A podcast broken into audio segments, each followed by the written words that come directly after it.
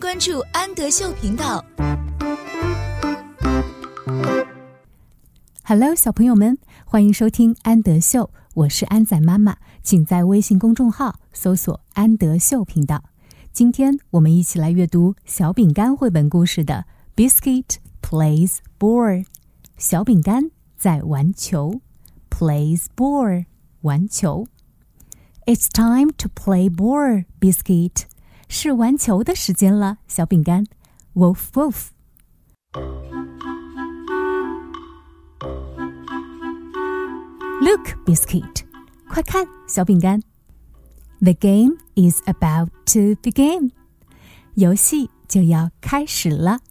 Wolf, wolf。Stay here now, biscuit. 待在这儿，小饼干。You can watch. 你可以看我们比赛。Wolf, wolf. Wait, biscuit. 等等，小饼干。Where are you going? 你要去哪儿？Wolf, you can't play ball now, biscuit. 你不能现在玩球，小饼干。There are no dogs in this board game.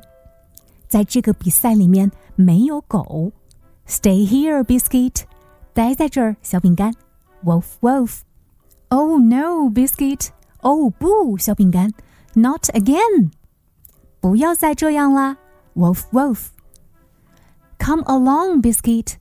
快到这儿来，小饼干。There are no dogs in this board game. 在这个比赛里面没有小狗。Won't you stay here, biscuit? 你不能待在这儿吗，小饼干？Wolf, wolf. Biscuit does not want to stay. 小饼干不想待在这儿。Wolf, wolf. Biscuit wants to play too. Wolf. 小饼干也想去玩。Biscuit wants to run. Wolf. 小饼干想要去奔跑。Biscuit wants to jump. 小饼干想要去跳。Wolf. Biscuit wants to play ball. 小饼干想要去玩球。Wolf, wolf. Oh no, Biscuit. 哦不，小饼干，Come back with the ball！快拿着球回来！Come back，快回来！Silly puppy，傻傻的小狗。How can we play now？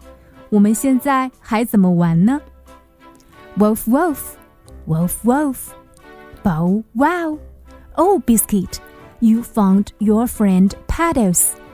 哦，小饼干，你找到了你的好朋友 Puddles。and Puddles has a ball too. Puddles 也有一个球。Wolf Wolf, Bow Wow. It's time to play ball biscuit. 是玩球的时间了，小饼干。Time for all of us. 是我们所有人一起玩球的时间了。